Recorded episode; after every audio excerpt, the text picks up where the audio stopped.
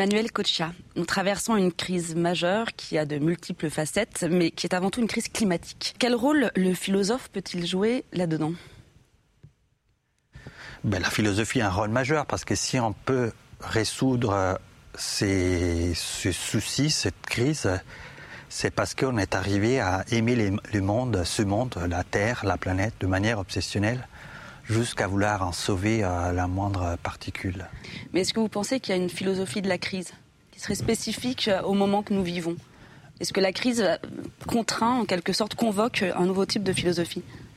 Je ne sais pas s'il y a une philosophie de la crise. ce qui est sûr, c'est que on a vécu et pas juste à cause de la crise climatique, euh, un moment, disons, un demi-siècle de transformation radicale comme peut-être à peine euh, l'humanité entière en a traversé, au sens qu'il y a une révolution technologique qui, a été incroyable. Moi, je fais partie de, personnes qui, qui, ont vécu la transition entre le moment où il fallait aller en bibliothèque pour chercher des savoirs et les moments où la totalité des savoirs est dans ta poche, littéralement dans ta poche.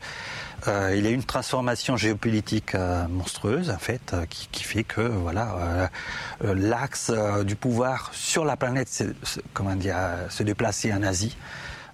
et il y a eu ces changements climatiques majeurs. Et cet ensemble de des changements fait qu'au fond, c'est comme si on n'habitait pas la même planète de nos parents. C'est comme si l'humanité entière avait été déplacée sur notre planète. Et donc c'est comme si chacune et chacun de nous était un peu euh, dans la même position de Adam et Ève, euh, qui sont obligés à nommer les choses qu'ils voient pour la première fois.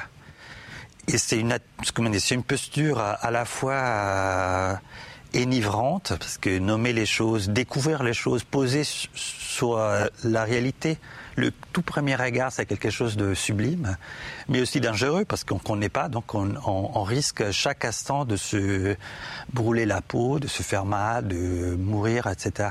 Donc euh, il n'y a pas peut-être une philosophie de la crise, mais c'est sûr que notre situation est, incomparable et, et c'est sûr que on est appelé à réimaginer, à réconfigurer, à produire des nouveaux savoirs sur, sur les mondes, en fait.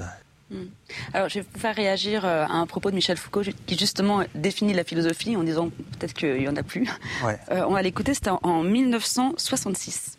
Il est très difficile, au fond, de définir ce qu'est actuellement la philosophie. Il me semble que maintenant, euh, la philosophie est en train de disparaître. Quand je dis qu'elle disparaît, je ne veux pas dire que nous arrivons à un âge où finalement tout le savoir devient positif. Mais je crois que la philosophie se dissout et se dissipe dans toute une série d'activités de pensée dont il est euh, difficile de dire si elles sont proprement scientifiques ou proprement philosophiques. Nous arrivons à un âge qui est peut-être celui euh, de la pensée pure, de la pensée en acte, après tout euh, une discipline euh, aussi abstraite et générale que la linguistique, une discipline aussi fondamentale que la logique, une activité euh, comme la littérature, depuis Joyce par exemple, eh bien toutes ces activités sont probablement des activités de pensée et elles tiennent lieu de philosophie, non pas qu'elles prennent la place de la philosophie, mais en quelque sorte, elles sont le déploiement même de ce qu'était autrefois la philosophie. Pas mal hein, ce qu'on entendait à la télévision en 66. Oui, tout à fait. à une heure de grande écoute. Oui, tout à fait. Non, je suis d'accord. Je, même, euh, je serais euh, tenté de, radicaliser son propos au sens que, au fond, la philosophie a toujours été euh, dissipée, dissolue, euh, euh, euh, je, répète, au fond, si on s'épanche sur les canons de la philosophie, ce qu'on est censé enseigner, par exemple, aux élèves au lycée ou à la fac, ben, Foucault parlait de Joyce, mais Platon a produit des œuvres techniquement littéraires. Lucrèce a écrit un poème qu'on étudie aussi dans les études de littérature, etc., etc. au, fond, la littérature n'a jamais été une discipline euh, spécifique, même pas au Moyen Âge. Au fond, la philosophie était, comme indissociable de la théologie, qui est une science euh, très bizarre et très différente. Et ce qui se passe aujourd'hui, c'est peut-être qu'on trouve euh, de la pensée philosophique, un peu comme disait Foucault, un peu partout, surtout par exemple dans les arts. On a fait de l'art une discipline de la pensée où chaque artiste doit tout d'abord réinventer les médiums nécessaires pour exprimer une idée.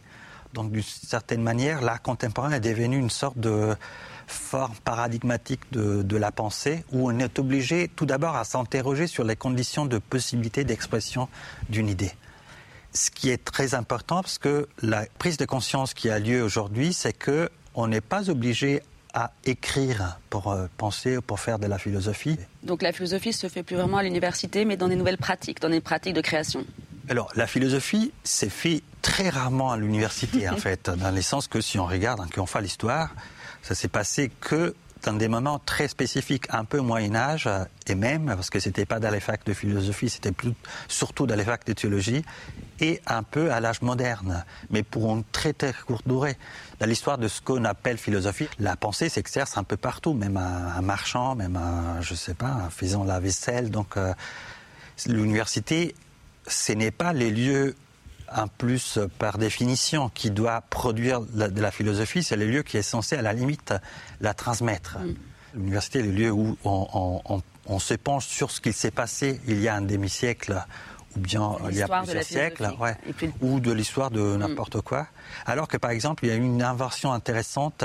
Les musées, qui étaient une institution tournée vers euh, les passés, est devenu un laboratoire de divination du futur, à tel point qu'on va voir une expo d'art contemporain, justement, aussi et surtout pour deviner les futurs, plutôt que pour comprendre les présents ou les passés.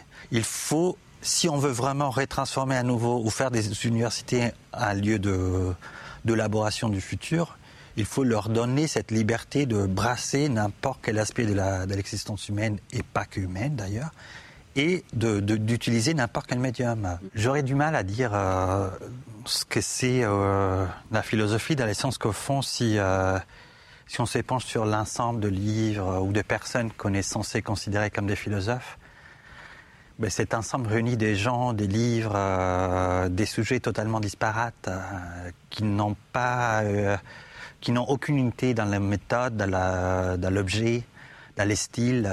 il y a des livres qui, qui ressemblent à des œuvres littéraires, il y a des livres qui ressemblent à des, œuvres, à des traités d'économie, il y a des poèmes, il y a des tags en fait, qui sont des œuvres philosophiques.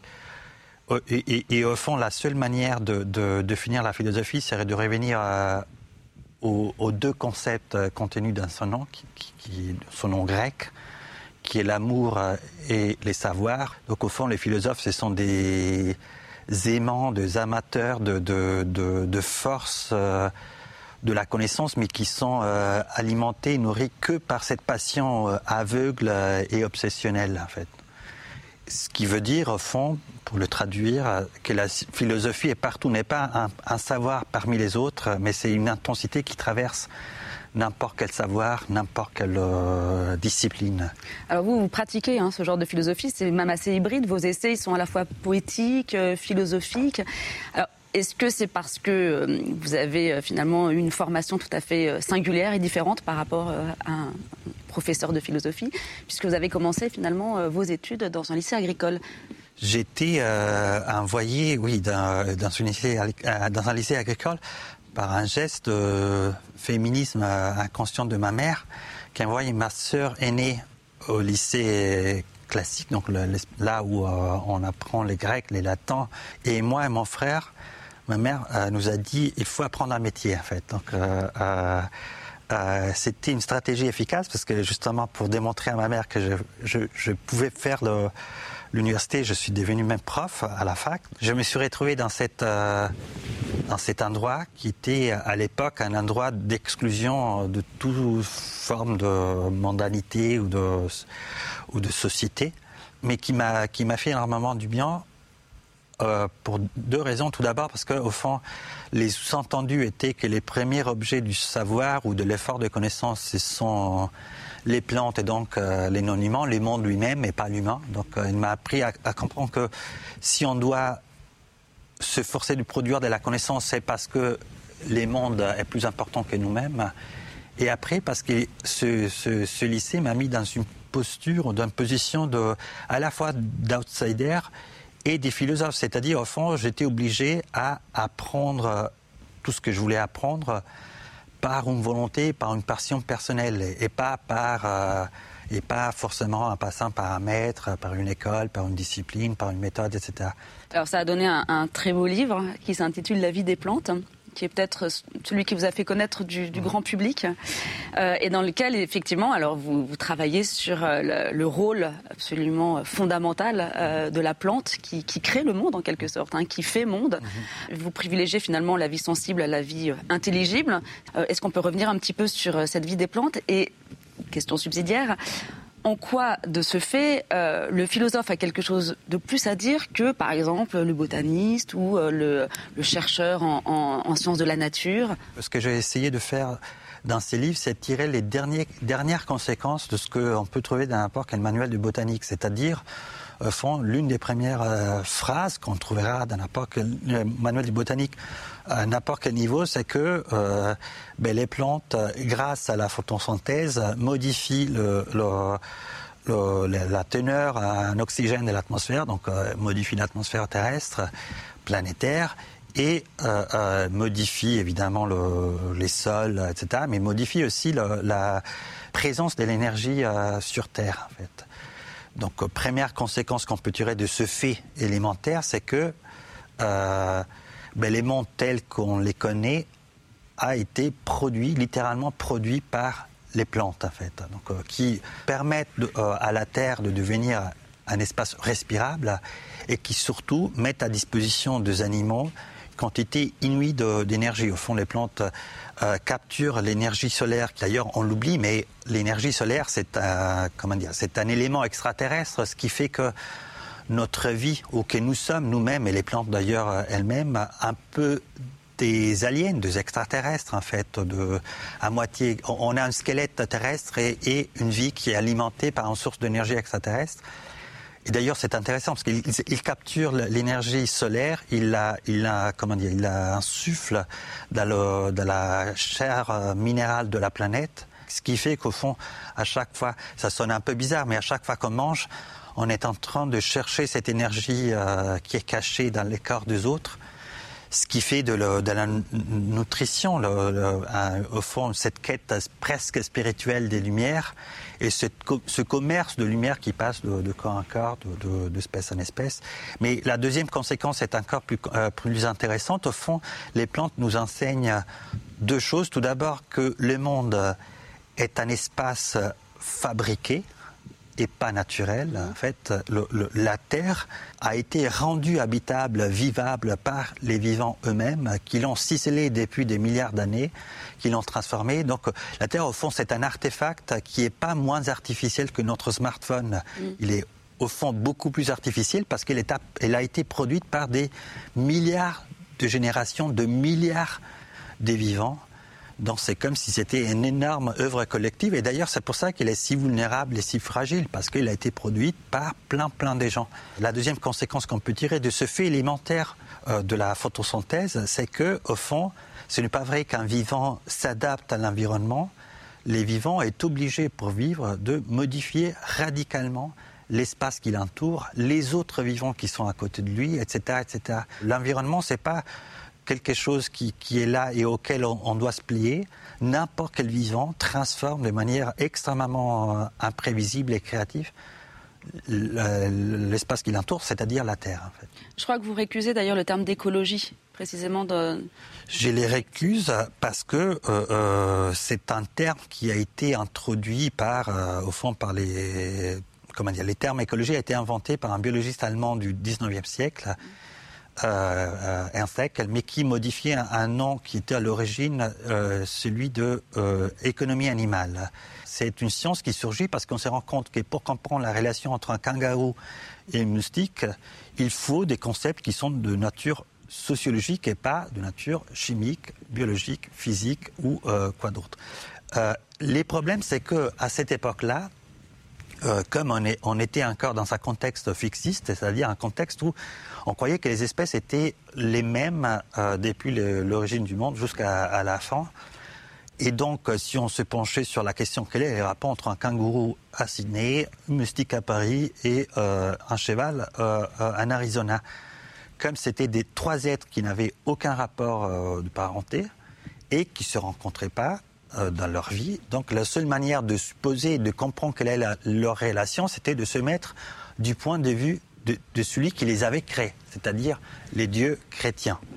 Or, les problèmes, c'est que si, tu observes la Terre, c'est-à-dire l'ensemble des espaces et l'ensemble des êtres, du point de vue du, Dieu, ce spectacle va se présenter à toi exactement comme euh, une grande maison se présente face au père de famille, en fait. C'est lui qui a tout créé et qui possède tout.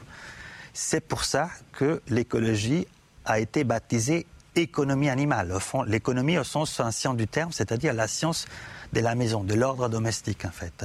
À cette époque-là, c'est une métaphore et une, euh, comment dire, un cadre épistémologique qui permettait à la fois d'affirmer cette, euh, comment dire, ce, qu'il y avait une relation entre tous les êtres et tous les espaces et un ordre, mais c'est une métaphore, une image, un concept qui a un prix énorme. Pourquoi? Mais Tout d'abord, on vient de passer deux ans confinés à la maison, donc euh, supposer que le monde entier est une maison d'où on ne peut pas sortir signifie, euh, comment dire, obliger la nature à, être dans un état de confinement perpétuel. Ce qui n'est pas très joyeux, en fait, d'une certaine manière.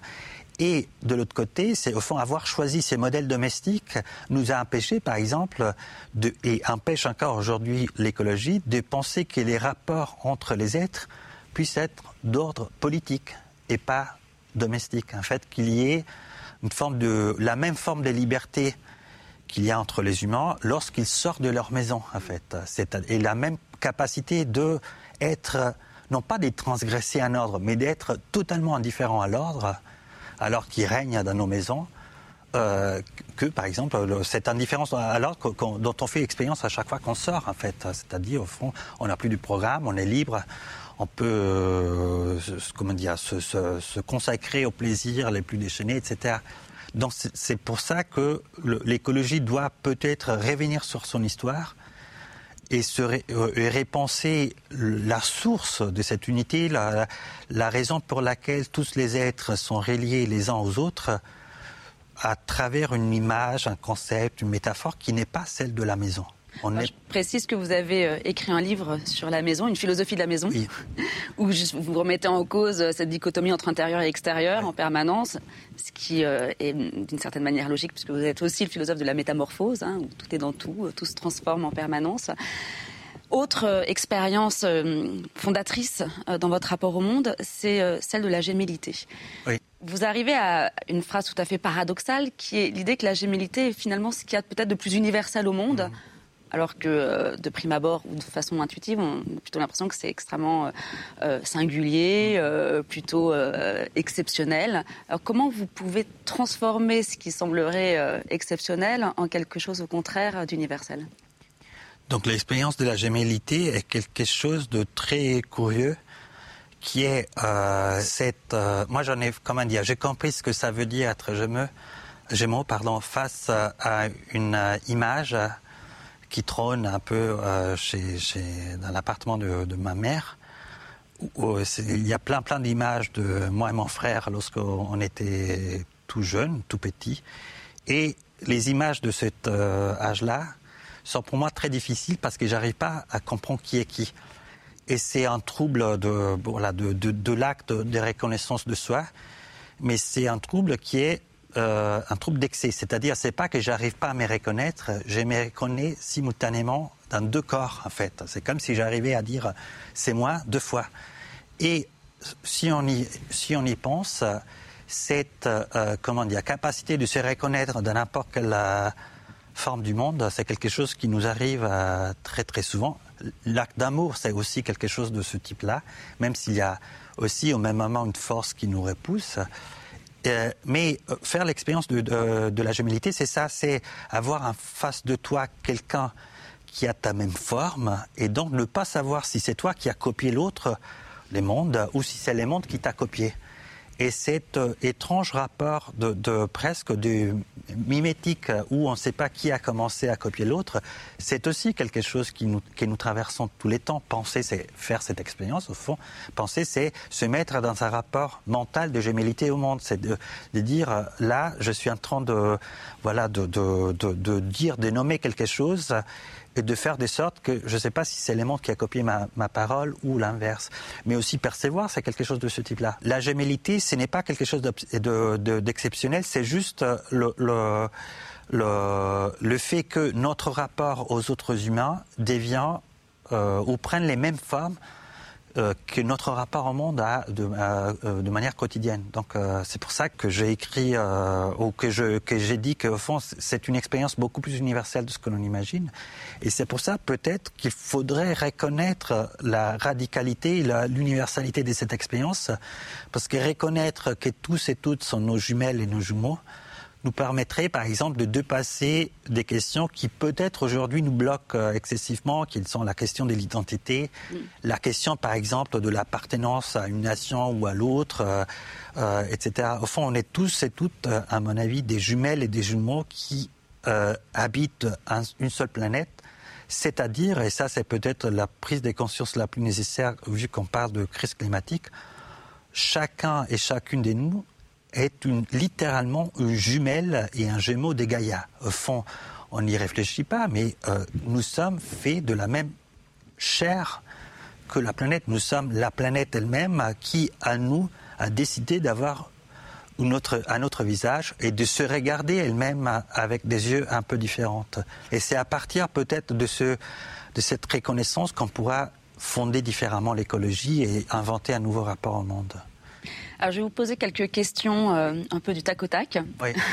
Quel est le rôle du philosophe dans la cité? Est-ce qu'il est roi, ermite ou conseiller du prince?